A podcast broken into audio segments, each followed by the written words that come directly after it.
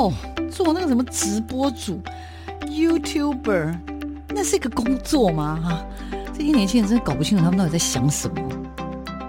大家都说直播主很赚钱，切，哪有那么简单？网络社群媒体崛起，传统媒体死定了吗？直播平台真的像你想象中的色情满满？它的真实情况到底如何呢？哦，个子又不是空气，怎么会外泄？哎呀，资料值钱吗？通通送你啦，随便啦。世界上没有绝对安全的系统，而人性是最大的漏洞。时下你不可不知的科技应用与社群发展，科技社群敲敲门，带你推开趋势的大门。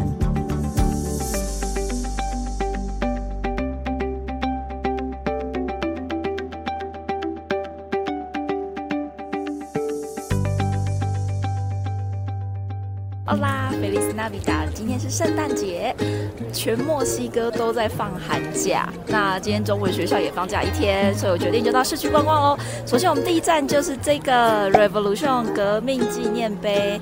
这边因为就是有搬了免费的溜冰场，就是你可以免费滑冰溜冰，所以这两天应该说这个礼拜挤到爆炸。那逛完这个地方以后，我们就会。慢慢的走到最热闹的宪法广场。欢迎收听每个礼拜六的上午十点到十一点的科技社群敲敲门，我是主持人小黄老师。各位空中的听众朋友，大家早安！很开心啊，在礼拜六的早上呢，跟所有的听众朋友哦空中相会，以及很谢谢大家持续的关注我们的 Podcast。请大家除了及时收听，也可以把好的、有趣的内容推荐给你的朋友哦。我们这一集的科技社群敲敲门呢，要采访什么主题啊？这集呢，我要特别谢谢我的工作的伙伴吗？哈，我们的邱子林同学，邱子林好朋友推荐了我哈。那这一集呢，他帮我介绍的是一位，他说是他的很酷的同学，老师你一定不能错过他。然后当时我其实就是先追踪了我们这一集的受访者的 IG。然后呢，也开始就是哎，发现哦，好有趣哦，这个女生怎么那么有趣？她在做的事，以及呢，她所进行的这样子的一种生活的方式，我自己觉得很适合科技社群敲敲门的朋友呢锁定，而且呢，可以一起去关注他的 IG 呢，或者是他现在正在做的事情了哈。那今天我们的受访者呢，叫做贾思敏，其实他就应该英文叫什么 Jasmine 吧，我猜了哈。然后这位受访者呢，怎么个酷法，怎么有趣法呢？大家听下去就知道为什么，因为他呢是一位数位游牧族的追随者哈。好，那我们就来欢迎一下我们的 Jasmine，然后请他呢先跟大家打个招呼，自我介绍一下。Hello，各位听众朋友，大家好，我是 Jasmine，我是一个正在数位游牧的华语老师，那我也是一个旅行节目的 Podcaster。我的节目叫做贾思敏游牧生活，主要分享的主题就是关于数位游牧、旅行故事，还有华语老师。然后同时呢，我也帮助一群新手华语老师开始在线上教华语，然后帮助他们开始数位游牧。夸张啊！听众朋友听到吗？又是呃华语老师，对，然后又是数位游牧 podcaster，对，然后哎，好像还有，一个是教练，就是我帮助你开始数位游牧，啊，我教你怎么在线上教华语。好斜杠哦，好像也不是只有斜杠可以形容哎，就是你你有一个。怎么讲？如果你是一个个体，你其实有好多好多的面相，对，对不对？嗯、好，那其实子玲推荐你给我的原因是说，哎，老师这个女孩真的很酷哎。那到底你你要不要怎么看待你自己啊？通常除了你刚刚讲，你会介绍大家说我有这三种身份，对，应该下一个问题人家就会问你说，数位游牧是什么？还有你为什么想要从事这样子的一个身份？我觉得这个要从我在台湾大学工作的时候开始，那个时候在那边办沙龙讲座。那办讲座期间，我们都是学期间，所以我寒暑假的时候就可以累积我以前的补休，然后累积长假出去玩。嗯、那一次我，你是说你毕业之后你就其实啊，对，我的其中一份工作是在。我跟大家报告，其实 其实贾思敏不是从头到尾都是数位游牧，他其实。是在世新大学毕业之后呢，有从事了正职的工作几年，而且这几年他当过主播，对，然后当过节目的企划，然后甚至呢，他后来也算是我自己觉得也算是一种策展人啦，也当过播音员等等。嗯，可是他却走上了数位游牧这样的一条路。对，所以比如说原来的这个有点像是朝九晚五，或者是真的是投入非常多时间的工作上面，为什么反而会觉得数位游牧这件事情会成为你？应该是你已经现在人生的 hashtag，对，你已经做这事情有没有超过五年、八年？嗯，是没有到那么久，但是我如果你要说在国外生活开始，已经对啊，差不多有四五年了。对吗？对对对，而且他常常在脸书上会发文说。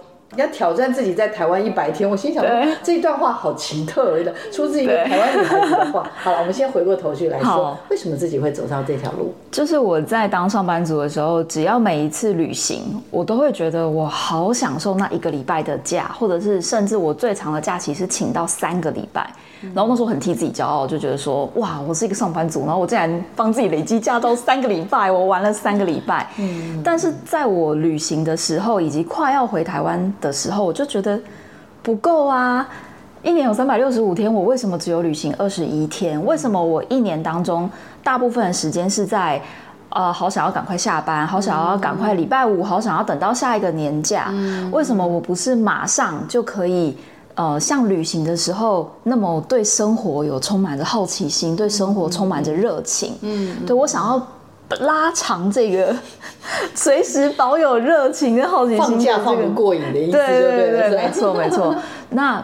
我那时候看到一个布洛克，他分享说，如果你不是富二代，你也没有赚很多的钱，那你可以考虑从事远距工作，一边旅行一边工作，嗯，过着数位游牧的生活。嗯，就是你，你是在资料查找上面看到数位游牧这个概念吗？还是说，嗯，我觉得算是可能那时候追踪的一些旅行的布洛克，那有其中一个他已经财务自由了，然后他们在旅行的当中也会分享他们在环游世界的时候遇到各种人。那其中一种人就是数位游牧民族，嗯，所以我算是那个时候第一次看到这方面的资讯。嗯，然后我还记得那时候我用 Google 搜寻数位游牧，没有，没有，我第一次发现 Google 没有那么有用。嗯、对对对，但是那时候英文资讯已经有了。嗯，对，所以我就很认真的开始查英文的资讯，到底有哪些方法可以成为数位游牧民族。嗯嗯，好，那我帮听众朋友小总结，所以是。嗯上班时候累积假，然后有出去旅行，但发现糟了，旅行的不过瘾。对，有没有什么方法可以一直旅行？对，但是又一直有工作，可以这样说。对，当然，因为毕竟才毕业没多久，嗯，所以还是要考量，不能饿肚子。对，还是要想方设法的去，要让自己有一份相对稳定的收入。嗯，没错。所以数位游牧变成它是一种新的可能性。对，但是我忍不住，就是没有人。浇你冷水或者打你脸吗？我还是很好奇。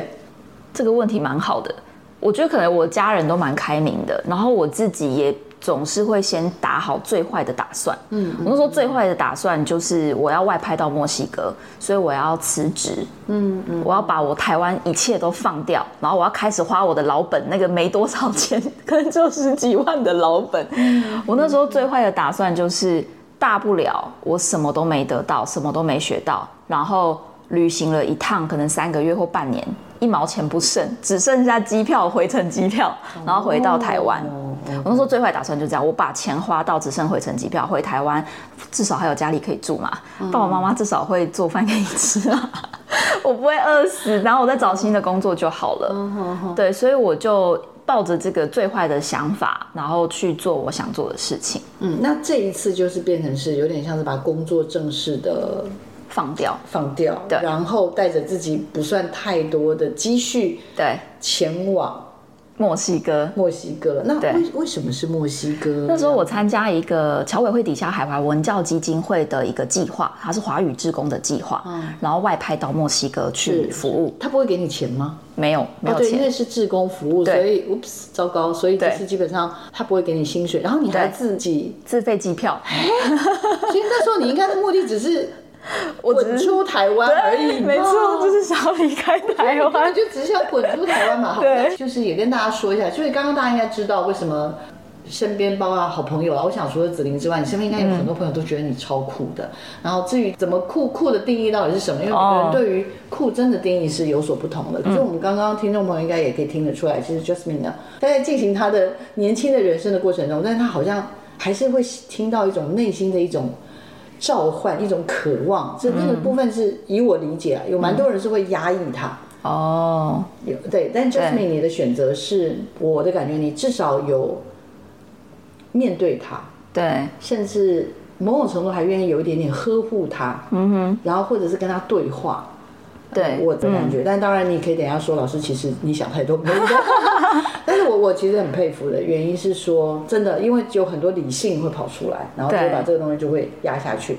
但是看来看来，就是你做了一些比较不一样的选择。当然也要谢谢爸爸妈妈，谢谢家人，觉得。嗯哦，好啊，你就试看看。一个职工要自己准备这些机票钱什么，哦，也也行啊。但是这一趟真的出去到底多久？而且真的这么顺利吗？老实说，我个人以我的经验值，因为我当年小黄老师也有类似像这样子，但是当然不太一样的方式去冒险。可是我就会觉得很可怕。出去之后真的所谓的可怕，当然就是不是说有碰到坏人什么，但就是各种可能都有。以我来说，嗯、可能就会有很惊讶的，比如说。天呐，我那时候想了一百件事情，但是真的就有我没想到的事，而且还怎么那么的讨厌或者那么的可怕，已经发生了。那我现在该怎么办？因为你其实拿到这样子的一个志工的服务的机会，因为有很多的变数吧。他有给你说你要去多久，然后有跟你说你至少要带多少钱，然后你会要注意一些什么事情或什么等等。我我蛮蛮好奇的，就是你你知道多少，然后你才。出发进行这个数位游牧。对，我那时候想的很单纯，我只要不要露宿街头就可以了。那因为志工的服务，他们会提供宿舍，嗯，或者是会帮你安排寄宿家庭，所以我就觉得那就没问题啦。我飞到那边，然后会有人接我到学校，然后我就有地方住，这样我就可以活下去。我的宗旨只要活下去就可以了。所以其实。我的这个标准一开始预设非常低，对我来说并没有遇到太多太大的困难。嗯，如果你要说困难，可能是跟火有关。火啊，火有关，就是比如说点火，厨房要点火，他们没有那种我们的瓦斯炉，哦、你是那种哒哒哒哒，然后要点火，然后转瓦斯，嗯、然后他有时候你没转好就会轰。我觉得很可怕。还有在你要洗澡的时候，你也要去开瓦斯，然后也是一样，就是你要看那个是不是蓝色啊，然后再把那个火转大。然后我朋同事甚至眼睫毛被火烧到，太夸张。对，我觉得反而是这种生活上的小事对我来说比较辛苦。那预计要去多久？那个时候志工服务其实只有六个星期，哦，一个半月。对，然后我是我应该是唯一一个志工出去就没有要回去。就是要去流浪，就是要做数位游牧的打算。这个有点像助跑吗？可以这样说吗？嗯，可以这样说。对对对。好，你去了墨西哥哪个城市？墨西哥，我在墨西哥城，然后瓜纳华斗，还有瓦哈卡跟布宜诺斯冈蒂多，就是。那你去之前，对对对，我发现其实你是感觉上好像那边是讲阿斯巴尼欧人，西班牙。对对对对对。那你你去之前你会讲？我只会讲一到十，还有欧拉、Hello、你好。这么猛，其他所有都是到那边再学。好，然后打算去就没打算要那个，就是打算花钱花到剩下回程机票再回台湾。好，猛，对，请说继续。然后后来也蛮幸运，就是自工服务结束之后，校长就说：“哎，Jasmine，我觉得你教的还不错，当然不会这么直接，但是就是说下年就明年我们有老师会离职。”然后有一个 offer，就等于有一个职缺，你有没有兴趣留下来当正职正式的华语老师？对，你窃喜，狂喜，我窃喜，但同时也担忧，因为墨西哥的薪资其实没有台湾高，一则以喜，一则以忧。然后我后来就觉得，呃，六个星期的教学服务，我觉得我好像对我自己的教学没有这么有自信。所以，我希望我可以留更长的时间，把教学技能磨练起来，然后同时有异国生活，我也可以继续经营我的粉砖。对，那时候你已经有社群，已经已经有 Jasmine 数位游牧了，但是没有很认真在经营。但是就是有现在看到这个粉砖了。对对对对对。哦。后来其实那一两年并没有很认真在经营粉砖，因为你学习一个新的华语教学技能，其实要花很多的心思跟心力。然后我们礼拜一到礼拜六都要上班，假期其实相对非常的少。嗯嗯。对，那你不是又调回？对，这就是我那时候最卡的点。所以我在侨校服务了一年之后，我就跟自己说，我一定要离开学校，我一定不能让自己只在一个固定的城市工作，我要真的开始数位游牧，然后我才把我所有的事业都转到线上。好酷哦！所以你又在侨校教了一年，嗯，而且我相信你以你的努力，应该侨校团队应该也算是肯定，觉得说，哎、嗯，是一块。会教书的料哦，就谢谢校长那时候的的大照顾，这还有赏识。但没想到他说不行，我觉得这样下去我又掉回了原来的坑了，对，原来的循环了，所以选择真正启动对。数位游牧，而且你刚刚讲到一个关键哦，就是。哎，所以你决定把很多东西转线上，那要不要跟我们大概讲一下最前面转的哪三两三样东西开始转线上？可以大概告诉我。最直接就是把华语教学这件事情转到线上，所以我就注册了线上的教学平台，然后就在线上找学生。嗯嗯嗯，对，就我这是第一个，对，这是第一步。然后第二步是后来因为疫情回到台湾，嗯，然后台湾那时候就开始 Podcast 很红，那我自己非常非常喜欢声音工作，我就。好，我要做 podcast，然后就开始做 podcast。哦，对，这是第二个。那做了 podcast 以后，很多人就问我说：“Jasmine，你为什么可以一边游牧，然后一边教华语？你是怎么办到的？”然后我就说：“好，那我来教你怎么在线上教华语，然后跟我一样在数位游牧。”哦，对，所以变成很多人羡慕你的数位游牧的这种生活的形态，对，或者是好奇。对，那你与其每一个回训。干脆就这样，对，我就开课程，然后开始教大家怎么从开始线上教华语。嗯嗯嗯，对对对。所以你的积累，好像我们如果照这样想，还是要感谢那个时候，嗯，去墨西哥的那个那个那个经验，然后你也有有这样的一个磨练。对。那好，所以感觉上这三样东西就是现在你数位游牧很重要的一种所谓的怎么讲？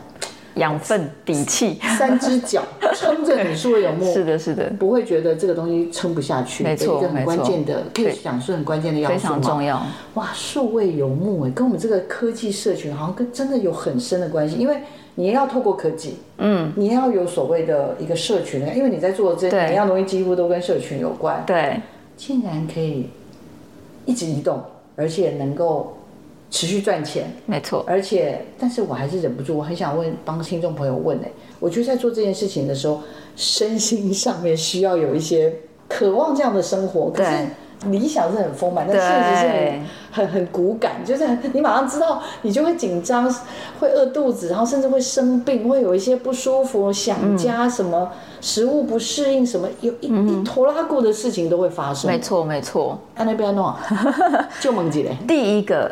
呃，因为我当过背包客，然后我曾经在瓜地马拉的时候生重病，我大概躺了三天三夜。我在一个中南美洲最大的金字塔旁边，可是我没有办法去看。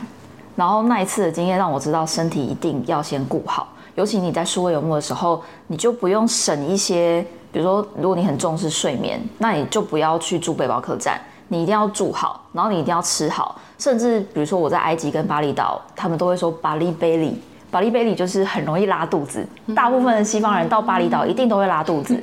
我的方法是，你甚至连刷牙的水都要喝开，都要用开水来刷牙，用矿泉水来刷牙，尽量减少所有会让你生病的因子，就是 bacteria，就是说对对对对对对，那个东西可能会有风险的，你知道吗？对。对，然后你一定要把你自己的身体健康状况放在第一位，嗯、要不然你没有办法工作，你就没有收入，你没有收入要怎么继续旅行？对，这些都是息息相关的。那另外一个最大的困难其实是孤独感，就是人虽然说我们都很向往旅行，但是旅行到每个地方，你还是会想要跟人家分享。哦，我现在在这个海边好美哦，啊、我刚学会了冲浪，你你知道我多厉害吗？对，你会想要分享。对，所以到每一个城市，我一定要找到一个社群。就是你要去认识新朋友，哦，对对对，我觉得克服孤寂感，还有每到一个新城市认识新朋友，但是又要跟新朋友说再见的这些感伤的分离，这个是我开始数位游牧之后意识到更大的课题。嗯嗯嗯，所以刚刚第一个是健康，对，第二个是怎么面对，我还以为你不怕孤单。这样听起来是，嗯，要面对，对，每一个人都有可能有孤单、对寂寞的时候，没错。然后你怎么样去调试？对，应该说旅行的时候，你要花非常大把的时间跟自己相处。嗯、那你跟自己相处的时候，你会有很多对人生怀疑、对自己怀疑的问题会冒出来。嗯、你那时候只有你自己可以面对它。可是你如果每天都在城市里面生活，你的身边环绕着朋友跟家人，你没有一个人的时间去想那些问题，你不用去面对那些问题。但旅行的时候，你在等飞机的时候，等公车的时候，太多时候要让你去思考，所以这会是一个呃加速你成长一个很重要的动力。真的，应该是说，Jasmine 的故事，或者我前面其实已经听了很多你的节目，或者查找很多。你的资料的时候，我我自己其实最好奇的就是这个部分，因为，嗯，刚刚有说为什么要做这样的选择，然后选择之后一定会有困难，对，会有焦虑，因为像我们刚刚讲还是身体的，比如说财务上，哦对，比如说有没有不小心碰到突然间被洗劫一空或什么，就刚刚讲的有一些是那些是健康的状态，有一些是财务上什么这些可能会发生一些。因为完全没有办法想象，到这时候脑子一片空白，像类似像这种东西，我我我是非常好奇。然后，呃，小黄老师因为自己也过往也有刚刚讲，我有交换学生过，也有去旅行过，嗯，我是真的什么样的状况，我不敢说全部都碰到，但是真的三不五时会碰到类似这种事情的时候，我我就在想说，哇。那因为我们这种只知道自己最终会可以回台湾，对，就不会那么紧张，然后随时家人也知道自己在干嘛，自己在哪里。嗯、可是 Jasmine 就不一样，因为他一直在数位游牧。还有呢，例如他的家人可以接受他这样子的一个漂亮的女孩子，本来可以当播音员、当主播等等这些策展人等等，然后现在去选择做这样的事情。家人真的可以接受吗？老实说，我不知道。我来的时候我就先拷打他一番了。我说：“ 你妈还好吗？你爸还好吗？”心脏很大颗。对呀、啊，他们现在到底是怎样？他们是已经决定不要，我不管了，好断绝 断绝关心了吗？我不知道。这这个真的有太多太多可以可以就教跟讨论的。等一下，请 Jasmine 继续跟我们聊超酷的数位游牧。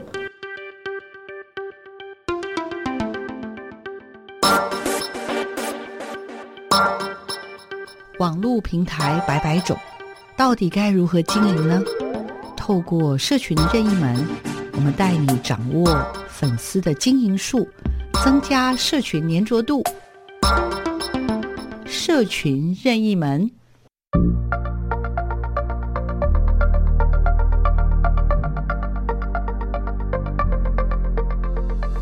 大家好，我是假斯米游牧生活的 Podcast 主持人 Jasmine。数位游牧，它其实是从一个英文字翻译过来的，叫做 digital nomad。这个词呢，是在一九九七年由日本半导体专家木本次雄他提出来的。数位游牧民族呢，你可以想象，它就是你只要带着一部电脑，然后只要在有网络、有 WiFi 的地方，就可以一边旅行一边工作。所以、啊，你不用只是关在自己的办公室里面，你不用只是关在某一个城市，你今天想飞到巴黎就飞到巴黎，今天想要飞到巴厘岛就飞到巴厘岛，把工作跟旅游融合在一起，就可以认识来自世界各地不同国家的人。这样你了解什么是数位游牧了吗？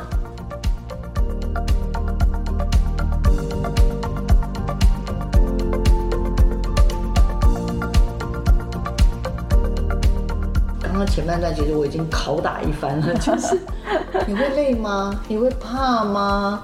你会想很多吗？然后他有稍微提了一下，但是我刚刚也问了更多刁钻的问题，我、嗯、在这一段要开始。介绍了哈，我刚刚问了这么多，你有没有哪一个题你觉得简单一点，你想回答？还是你觉得最难的那一题你想先回答的？最难的一题，我觉得大家都会遇到问题，一定是家人吧？哦，对，我觉得华人文化真的影响我们非常深，嗯、所以从我开始长期旅行，只要超过三个月开始。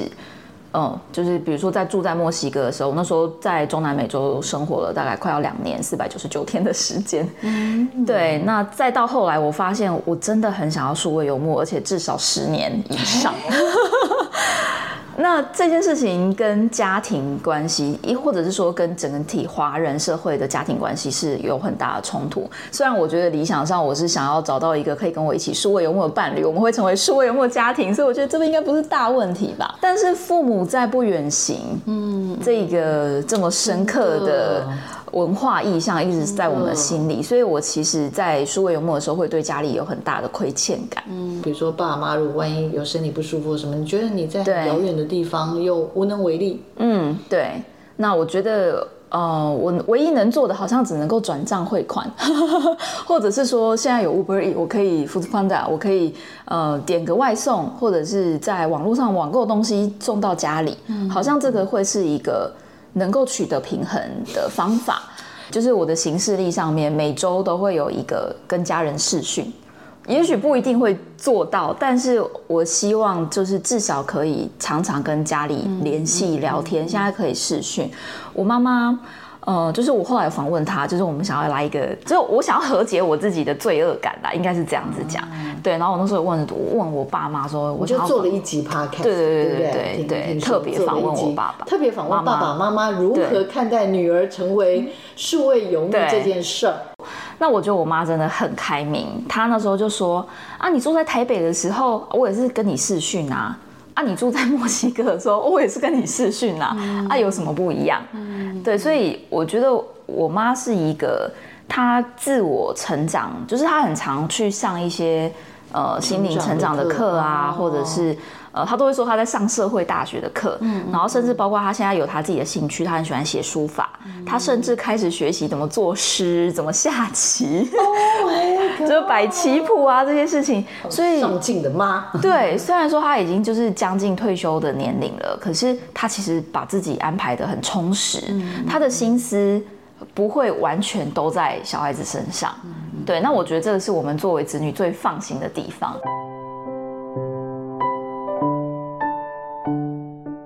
孩子长大去大学去外宿，那其实这个是他的人生的过程，我们不能给他约束太多，因为他已经长大。我这样辛辛苦苦把他带到十八岁、二十岁，我觉得他们应该有能力去面对社会、面对生活，而且他们必须去面对他自己的人生。当然，我也会不舍，或者说啊，你会觉得突然之间有一个落差，但是这个真的是可以可以克服的。啊，其实小孩子在成长过程，他要克服的比我这个妈妈应该还要更多。尤其这是一个多变的时代，会担心，但是但是我会提醒自己说，把那个担心化为祝福。嗯，嘿，不要去担心啊，然后就去做别的事，不要再想这件事。孩子已经长大了，你要放他飞，放他走，这样他才会飞得更远，飞得更好。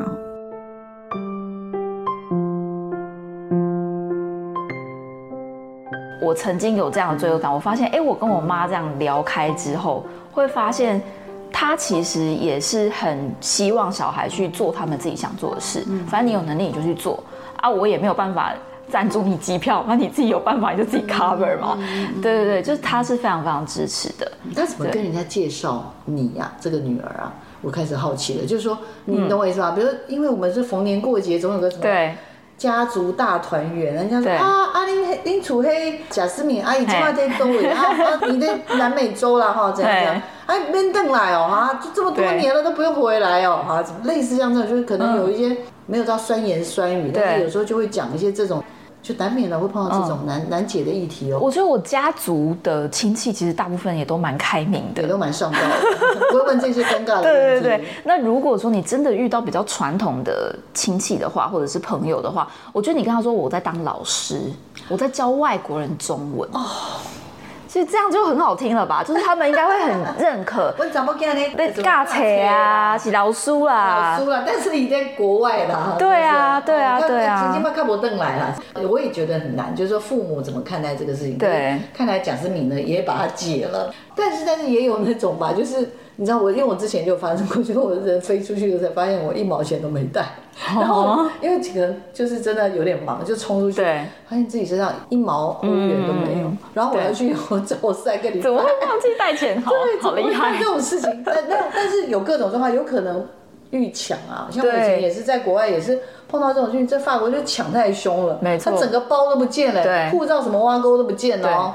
对，那你有碰到这样子的？或者你有心理准备会碰到这样贝安诺，这样怎么办？我一定要有心理准备，因为我要去的是中南美洲。对，对那中南美洲最有名就是小偷啊，小偷真的超多。那我们几乎每个同事的手机都有被偷过，手机有被包括我的手机也被偷过。嗯，因为在墨西哥薪水也不多，他等于一偷就是我一个月的薪水。真假？对啊，所以那个时候是马上呃。就是找，比如说美，因为我们离美国很近，然后就找一些呃网络的二手机，然后赶快买一台二手机。就是你要马上想办法解决，而不是坐在原地哭，因为坐在原地哭没有用啊。然后我出国之前，我也都会做好最坏的打算，以及如果发生这些事情该怎么办。我有朋友他在旅行到应该是。呃，加巴拿马的时候，他是大包小包全部被偷，孑然一身，什么都没有。讲真的不是没，因为我身边就有类似的。真的有，所以我那时候就有想象过说，好，我既然要旅行，我就要有一心理准备，说我今天就是可能什么都没有。那我什么都没有的时候，我该怎么办？所以，比如说我的云端。会有放一些可能我的信用卡啊，或者是说我的护照的照片啊，嗯、对对对，一定要有一些护，对，你就还能够捞得回来你是谁？对，没错。那你也要，比如说你有 Skype 的电话，你可以马上打到家里。哦，对，你要先想好这些配套措施，以及你要去的国家他们的大使馆是不是有一些紧急联络电话？你要找谁可以当地可以及时的帮助到你？这些我都会放在我的云端资料夹里面。如果真的及时发生状况的话，那我赶快找个人借电脑，然后登入。你记得要要记得账号密码，要不然 要不然你就糗了。脑子的记忆就很重要了，一定要把它记下来。对，对，所以这些事情一定都要先设想好，把最坏的情况的那个路线都先想过。那我很幸运，这些都没有发生啦。不希望，对对对，假设你发生这些，真的真的真的。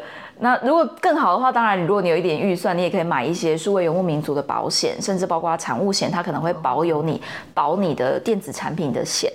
哦，现在有这种是吧？对对对对，cover 对有有有 digital 什么什么 digital nomad 的保险 insurance，还有跟家人的那些联络电话，联联络电话这些随时要，万一有状况就借电脑借网络。对，然后还可以 survive，还可以活下来。是的，是的。然后也都没有碰到，希望也不要碰到。可是看来看来，有网络变成是一个很关键的东西。非常啊，对。好，那请问全世界你去完那么多国家，有没有哪些国家到现在还没有网络，所以你也不敢去的？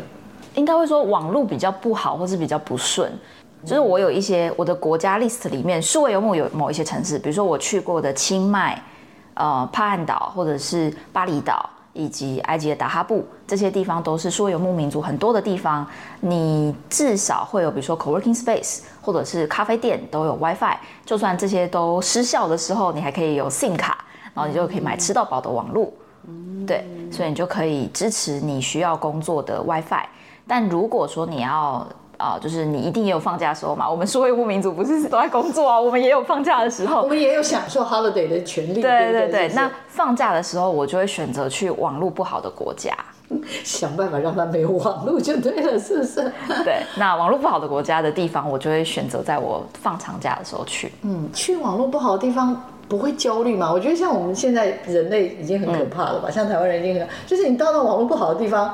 以前啊，就会觉得说你好像跟地球失联。我最想看到的就是说，哎，我们基本上跟地球失联。可是慢慢慢慢演进到现在，因为这些载具什么这么方便，某种程度其实会是蛮焦虑的。那你反而去这种地方不会焦虑是吧？觉得很轻松是吗？觉得很快乐哎。发现没有网络的地方，让你让贾思敏觉得数位游牧觉得很快乐。如果那个时候我需要工作，我会很焦虑，因为我一定要有 WiFi 嘛，不然我要怎么上课？那可是如果我是在旅行的时候，其实拿掉网络，你会更能够享受当下，还有你能够马上整理你的旅行照片。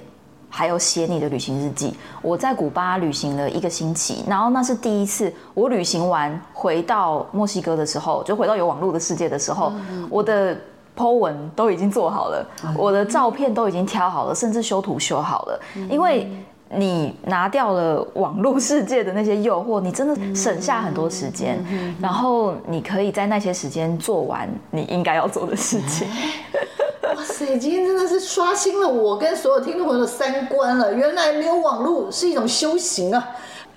我其实刚回台湾，就是疫情刚回台湾的时候，在隔离的时候，我有一点开心，因为十四天没有人可以打扰我，你就不用一回台湾又要马上跟一群朋友或是家人见面，我觉得那压力好大哦。然后我就可以好好的，就是哦，我要安排我的事情哦，工作项目什么什么要做完，我就觉得很快乐，很清新。我非常的好奇，贾斯敏，你这个人到底是个什么样的人？我真的很想问一下他身边的朋友，包含邱子玲等等。好，我刚才来采访一下他们说，请问你心目中的贾斯敏是什么样的一个人？除了你觉得他很酷之外，他应该有一些特质吧？这些特质支撑着他。呃，进行这样的数位游牧的冒险。嗯，在旅行的时候，你一定会遇到像我们刚刚讲，会遇到新朋友呢，你要离开。但有有时候你是遇到一个很喜欢的人，你们才约会没多久就要离开。为什么？为什么遇到喜欢的人不留下来？为什么又要离开？你现在又怎么回事？哦，我觉得这真的很难讲哎，这真的是缘分啊！你在旅行的路上，尤其是单身女子在旅行的时候，对啊，真的还蛮容易有艳遇的机会的。嗯，然后，然后。就交往不是吗？因为我有听你们节目啊，你们就交往一段时间，不是这样不是很好吗？然后对，通常都会交往一段时间，但是每一个人在那个国家都会有签证的啊。对啊，你就嫁了啊？就嫁了这么快是考虑过这个问题吗？对啊，其实我真的很好奇，我想听众朋友应该也会好奇说，为什么就是你就挑一个你觉得也还 OK，真的是心意相通的嫁，嗯、还是说你其实觉得不行？我还是要继续数位游牧，我感觉应该这个有个大于及小于等于的问题吧，是吧？嗯，对，就我还是很希望可以找到有一个人可以跟我一起数位游牧。嗯，如果说他说他只想固定待在某一个国家待着，他不想移动，嗯，那我就会觉得等于我们的生活价值观完全不一样。所以其实在那段时间感觉很投缘，然后谈得很来，然后也。各个层面都觉得很合，嗯，但在这个核心议题上面，对啊，这是你人生方向哎，哦，有有人愿意为你牺牲吗？我在想应该有吧，曾经有过说好，我跟你走了，Jasmine，I will go with you，I will travel with you，没有哎，真的假的？不然你应该现在就已经有。其实我觉得这很相对啊，因为我也没有为了他说好，我愿意为了你留下来。嗯，我觉得我们对彼此的爱都还没有大到这个程度，然后我也觉得。你在要很爱一个人之前，你也要很爱自己。那等于你要很尊重你自己的需求。可是你如果很尊重自己的需求，你们两个需求又不一样的时候，这不就是没得玩了吗？在这样子一个四五年的旅程当中，对，所以你后来就会变成是一个华语线上课程的教练，教练嘛，对不对？嗯、那这个事情，哎，结果是真的蛮多人想要做这个行业，是吧？真的，现在有很多。学员很多学员哦，对，已经有几十位学员，他们几十位，我刚刚以为大概十个人了不起。我想要讲的是，几十位学员都真的已经开始在线上教学了，都是经过你的，对对，就是跟我一起上课，我当他们的教练之后，哎，对，那他们怎么找到你？台湾人多吗？对，大部分是台湾人，台湾人多，有没有其他国家？有中国人跟香港人，香港人哦，对，怎么成为线上的华语老师？对，然后开始数位游牧。哦，他们也开始数位游牧？对啊，大家都很喜欢。对对对。哦，所以他们不是只是想当线上华语老师，他们还加上数位游牧的概念。对，那很多也是异国恋，异，比如男朋友在法国，哦、男朋友在非洲，男朋友在各国。Somewhere。对，所以他就必须移动。它会更弹性，它不会只是说哦，我跟你到你的国家，然后，但是我吃你的住你的，然后自己没有经济能力。我觉得那个对于异国恋者，这是真的一个很大的议题，就对了啦。以前没有那样的选择，哎，多了这样子的一个数位游牧的，对，有点像是一个能力的时候，嗯，对每个人来说，他好像，他好像有机会长出一对小小的翅膀。嗯，真的，真的，对，是，是。像有学员在去年就已经去了捷克、波兰，然后还有一个学员现在在泰国。对，那也有学员就会很开心的。我我我真的很喜欢听学员就是传回捷报，就都会说教授我在机场了，然后我要飞哪里这样。嗯、对对对，或者说我上个礼拜去花莲数位游牧了一个礼拜这样。嗯、对对对，所以就是他们给你的回应，让你确认这件事情可以继续做，继续做。对对对对，就是如果如果我想要做一个数位游牧的话，你觉得大概每个月要有大概多少的收入是一个比较？刚刚安全的范围，安全的范围。对，如果说你要去便宜的城市，像是清迈或者是埃及的达哈布，那还有你如果愿意自己煮，对，嗯、比较低的预算，可能最少要两万到三万一个月。一个月，嗯对，生活费两万万到三万。嗯那如果你在泰国的海岛，你就是每天都住在 villa，、嗯 这种比较高级的海边，甚至你可能三不五时想要去潜水，嗯那可能就会要三万到四万。嗯，对。那如果说你想要到，比如说南欧、葡萄牙，或者是呃东欧这些国家，可能就要预算要再往上，因为他们的租金可能会。租金一个月可能就要八百到一千欧，最便宜的租金哦。对，那你可以想象，你等于呃租金就已经两三万了，再加上生活费，可能就要四万至少，嗯，四万五万，嗯，会比较就算五够。好了，对对对对对，就是随着到越发达的国家，对你要付出的成本对相对就是会高一些些。对，没错。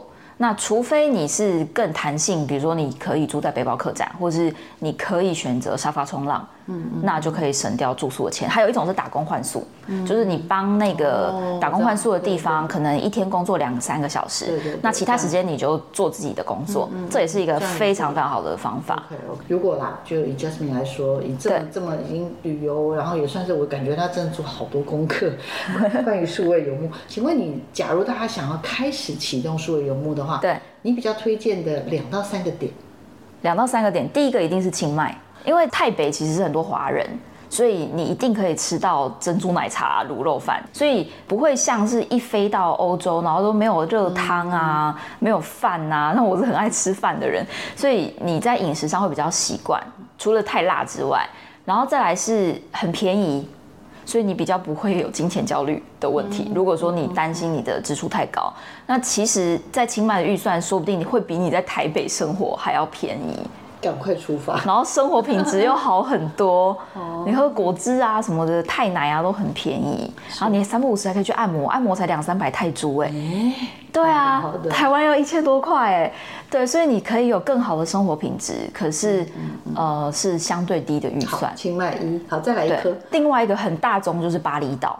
哦如果你很喜欢 party 啊，很喜欢海边呐、然后很喜欢 villa，你很喜欢分享你的动态在 Instagram 上面啊，可以拍到很美的照片，梯田啊、冲浪啊，然后还有就是各种巴厘岛。对，巴厘岛可以。好，刚刚我有听好像那再来一个。埃及吗？埃及其实我觉得卡一半，卡一半，好，，对，因为埃及我自己也去过，它网络真的没有到很快，可是还是可以工作。好的好的。可是欧洲最多人会推的是葡萄牙，哦，所以葡萄牙如果想去欧洲，对然后做数位游牧，对葡萄牙推，对，可以。为什么？葡萄牙有一个村叫数位游牧民族村，对他们等于把一个已经废弃的小岛重新打造，然后那个岛就是你知道一个小岛，它一定就是有山有海，嗯，然后甚至就是有 co-working space，我记得是不用钱的，因为政府有补助，所以那个也是一个数位游牧民族的热点。好啦，大家知道了，听到这里已经晓得准备出发了吧？不要想太多。对，真的很推荐。好，最后最后我刚刚有讲了，Jasmine 这样的 traveling 感觉你是非常非常的享受，所以我的问题是，五年、十年、二十年以后的 Jasmine，你觉得你自己会在哪里呀？在那样子的蓝图里面，你会希望自己，就是你你会想象自己是在什么样的什么样的地方吗对我我真的太好奇了。呃，我其实不确定我会在哪一个国家，但是我非常喜欢海边，所以也许是海边的城市。那再来是我非常喜欢分享故事，就是我很喜欢一直保持一个对生活的热情。就是大家有没有看过那个《灵魂急转弯》？嗯，你一个新的灵魂，你一个小 baby 来到这个这个新的世界，你是对这个世界充满很那种哦，这也好有趣哦，披萨怎么会这么好吃？这种感觉。其实我觉得旅行就是这种气氛带给我的能量。那所以我会希望我持续的保有这样子的热情跟能量，然后去认识我身边环绕来自世界各地的朋友。五年、十年，对二十年以后啊，你看现在哦，假如已经三十五、四十岁的话，然后你还是继续可以 traveling，对，然后是住在海边，嗯，而且我还是继续可以做 podcast。希望有伴吗？系，有伴当然很好。好希望有跟他一起数位游牧的伴，对，金钱自由，然后财务自由财务自由吗？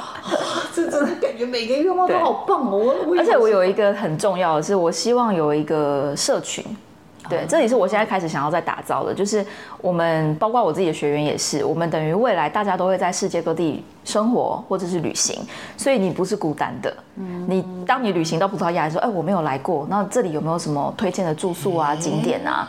然后或者我移动到呃克罗埃西亚，移动到保加利亚这些比较冷门的。但是也是太棒了，我觉得我们这个节目一定要一定要让你这个愿望成真，好不好？那就是你想一想，嗯，然后有机会我们再好好来聊这件事情。我觉得这件事情太重要，因为看来数位游牧也不是真的，也不是少数一些人的特权了。嗯嗯。那未来未来，像以我们现在看到的五 G 的时代来临的时候，我觉得还会有更多更多的可能性。那我觉得以 Jasmine 的许愿是太棒了，因为我们就。不会因为一些些的限制，会觉得非常非常的担心，然后反而是因为有了这样一个互助的机制，嗯嗯，那彼此之间有有，我觉得有怎么样，互相有些照应，甚至甚至，我觉得它里面可以启动很多有趣的事情可以发生。对啊，对啊，我我我一定要许愿这件事情可以成真。谢谢，对啊，太开心了，我想要为。Justine，献上我的我的祝福，哎，刚刚讲的，不管他希望五年、十年、二十年以后他的生活样态能够顺利，另外当然他想要成立的社群也能够慢慢慢慢茁壮，因为他其实有一个启动的机制了嘛，有这么多的。呃，学员，甚至你也可以，你也认识了很多国外的像这样子的一个数位游牧的一些朋友们，也可以，它可以有中文版、英文版，各式各样的版本。我觉得应该就会，其实它这样是一个非常美好的，是一个美好的新可能，超适合我们这个节目。然后祝福他一切的愿望都可以成真，好感动哦，谢谢，太开心了。好，那我们今天的节目呢，就在这边要告个段落喽。也请听众朋友持续锁定我们的科技社群敲敲门，我们以后呢要继续继续。跟 Jasmine 呢连线，了解一下数位游牧，然后也希望他能找到很很棒的伙伴，可以跟他一起数位游牧，超开心的。再次感谢 Jasmine，也请听众朋友持续我们的科技休闲敲敲门，我们下礼拜见。我们谢谢 Jasmine，谢谢，小王老师，拜拜，谢谢，拜拜。